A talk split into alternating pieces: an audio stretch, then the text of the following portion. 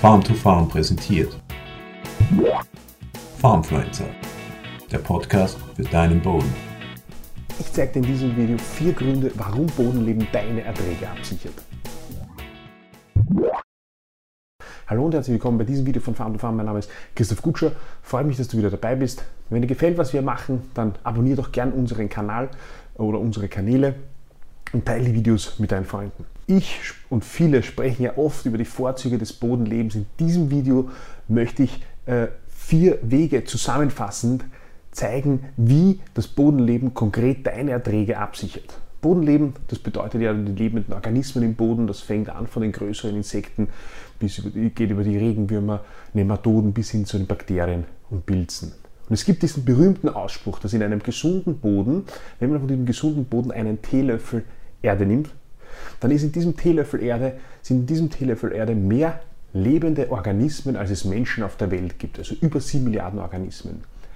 Und diese Organismen, dieses Bodenleben, das kann unfassbar viel für deine Pflanzen tun und letztlich dir helfen, den Ackerbau profitabler und abgesicherter zu führen. Wie? Bodenleben schützt vor Dürre erstens. Ähm, Bodenleben schützt vor Dürre. Warum? Weil es ähm, sehr, sehr zentraler Bestandteil von Humusaufbau ist. Und Humusaufbau passiert eben unter anderem stabiler Humus wird unter anderem aufgebaut durch die Ausscheidungen der Mikroorganismen, durch die abgestorbenen Mikroorganismen selbst. Die sind mitverantwortlich für den stabilen Humus, der also im Boden länger stabil bleibt und der letztlich dafür sorgt, dass eine gute Bodenstruktur sich entwickelt, dass es äh, diese Krümelbildung gibt, dass ein ordentliches Porenvolumen, ein richtiges Porenvolumen entsteht. Und damit habe ich einmal die Möglichkeit oder die Chance, äh, Starkregenereignisse am Acker besser aufzunehmen. Das heißt, diese Böden mit einem höheren Humusgehalt und damit mit höheren Boden leben, haben eine höhere Infiltrationsfähigkeit, können also Starkregenereignisse besser aufnehmen. Und umgekehrt haben sie aber auch, wie schon zuvor erwähnt, ein, ein, ein ideales Porenvolumen, um diese Niederschläge zu, besser zu speichern. Das heißt, wenn du jetzt eine Pflanze hast, äh, die auf einem Acker steht mit einem hohen Bodenleben und einem hohen Humusgehalt, dann kann diese Pflanze länger auf Wasser zugreifen, weil der Boden länger das Wasser pflanzverfügbar speichert, als auf dem gleichen Boden daneben mit weniger Humusgehalt. Deshalb schützt Bodenleben vor Dürre. Zweitens, Bodenleben bringt Nährstoffe im Humus, in der abgestorbenen organischen Substanz, in den abgestorbenen Pflanzen, in den abgestorbenen Organismen sind natürlich überall auch Nährstoffe. Die Nährstoffe, die, ähm, die, die brauchen diese Pflanzen ja und wenn sie abgestorben sind, dann sind sie irgendwie organisch gebunden. Und die Mikroorganismen, das das Bodenleben verdaut dieses organische Material, diesen Humus permanent, wenn es aktiv ist. Und letztlich wird das so weit verdaut und zerlegt, dass diese Nährstoffe, die da gebunden sind in der organischen Material, in dem abgestorbenen organischen Material, dass die letztlich wieder frei verfügbar werden und Pflanzen nutzen können, Pflanzenwurzeln nutzen können. Das heißt, je aktiver der Boden ist, je mehr Bodenleben ich äh, habe, desto besser läuft dieser permanente Kreislauf der Nährstoffumsetzung aus der organischen Substanz. Natürlich muss ich ja versuchen, permanent organische Substanz nachzubringen, aber ich habe ähm, einen, eine Nährstoffzufuhr durch das Bodenleben. Und nicht umsonst ist es so, dass rund um die Wurzeln im Boden, also in der sogenannten Rhizosphäre, also in dem Bereich direkt in der Erde rund um die Wurzeln, die allerhöchste Konzentration an Mikrobiologie ist. Also es gibt keine Orte im Boden, wo mehr Mikroorganismen leben und arbeiten wie rund um die Wurzeln. Aus, unter anderem aus dem genannten Grund, dass sie Nährstoffe umsetzen und natürlich hier den Pflanzen dann zur Verfügung stellen. Dritter Grund oder dritter Weg, wie das Bodenleben deine Erträge absichert, ist Bodenleben schafft vitalere Pflanzen. Das, die Pflanze, die braucht neben Sauerstoff und Sonnenlicht natürlich Wasser und ähm, Nährstoffe. Das ist ja klar. Und eine gesunde Pflanze, also eine vitale Pflanze, die ähm, schafft es besser über Stresssituationen zu kommen. Das heißt, wenn äh, etwa Wasser oder Nährstoffe in Mangelsituationen sind, ähm, als eine Pflanze, die nicht gesund und nicht so vital ist.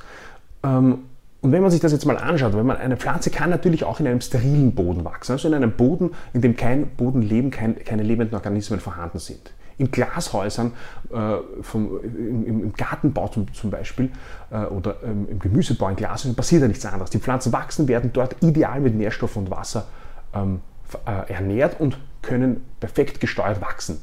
Nachdem wir am Acker aber natürlich äh, diese Wasser- und Nährstoffzufuhr nicht steuern können, weil wir abhängig vom Wetter sind, ähm, macht es Sinn, wenn wir äh, versuchen, gesündere Pflanzen, stresstolerantere Pflanzen ähm, zu äh, haben, zu, zu, zu führen. Und das wiederum können wir erreichen, indem wir das Bodenleben im, äh, im, Boden, im, im Boden fördern, weil eben das Zusammenspiel aus Mikroorganismen, aus Bodenorganismen und Pflanzen dazu führt, dass die vitaler werden und dass die diese Stresssituationen besser durchtauchen können. Beispiel, das ich schon öfters hier genannt habe, ist die Mykorrhiza.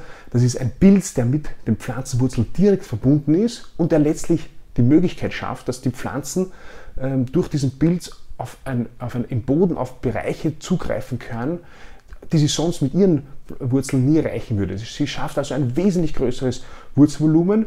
Ähm, die Pflanze stellt dem, dem Mykorrhiza-Pilz Energie, Kohlenstoff zur Verfügung und umgekehrt leistet der Mykorrhiza-Pilz ähm, für sie Wasser oder Nährstoffe. Und damit kann eine Pflanze in einem Boden mit, einem, mit einer Mykorrhizierung und dieser Symbiose, nur um hier ein Beispiel zu nennen, natürlich besser durch Stresssituationen gehen, wie eine Pflanze am selben Boden daneben ohne Mykorrhizierung. Der vierte und letzte Grund oder der Weg, wie ähm, Bodenleben deine Erträge absichert, das ist ähm, Bodenleben schützt vor Krankheiten. Das klingt am ersten äh, Blick ja etwas absurd, weil Krankheiten sind ja auch lebende Organismen im Boden. Wenn ich Bodenleben insgesamt fördere, dann fördere ich ja auch wohl äh, schädliche Organismen.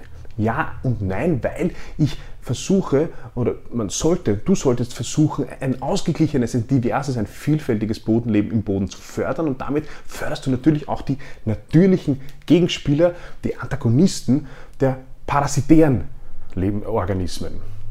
Und weil ein Schaderreger im Boden oder auch für die Pflanze allgemein ist ja nur dann ein Problem, wenn er Überhand nimmt, wenn er sich extrem entwickeln kann und so die Kulturpflanzen schädigt. Das heißt, wenn wir versuchen, ein ausgeglichenes Bodenleben zu fördern, dann fördern wir natürlich auch die äh, Gegenspieler und versuchen, keinen Überhand äh, von einem bestimmten schädlichen Organismus zu bekommen.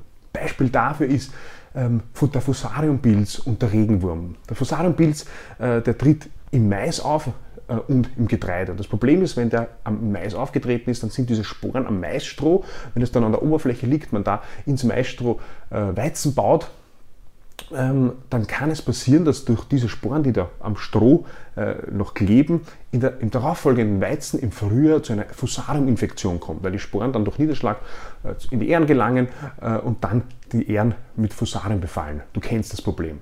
Das Interessante ist, wenn du einen Boden hast, wo eine sehr hohe Regenwurmaktivität vorhanden ist, dann wird sich zeigen, dass dieser Fusariumdruck im Weizen abnimmt. Warum? Weil die Regenwürmer bevorzugen, sie lieben Fusarium-infiziertes Stroh. Warum das wiederum? Weil das einen höheren Stickstoffgehalt hat und damit sozusagen attraktiver ist, besser schmeckt für die Regenwürmer. Deshalb ziehen die Regenwürmer dieses Stroh vorher in ihre Gänge und verdauen es dort gemeinsam mit den Mikroorganismen und entziehen sozusagen den Fusariumdruck an der Oberfläche für die Folgekultur Weizen. Das heißt, der Regenwurm leistet einen Beitrag dazu, Fusariumdruck zu reduzieren, um ein Beispiel zu nennen, wie Bodenleben vor Krankheiten schützt. Also ich hoffe, ich habe dir zeigen können, ähm, wie Bodenleben deine Erträge absichert und ich hoffe, du hast das mitnehmen können und ich hoffe auch, wir sehen uns beim nächsten Mal. Bis bald. Farmfluencer, der Podcast für deinen Boden.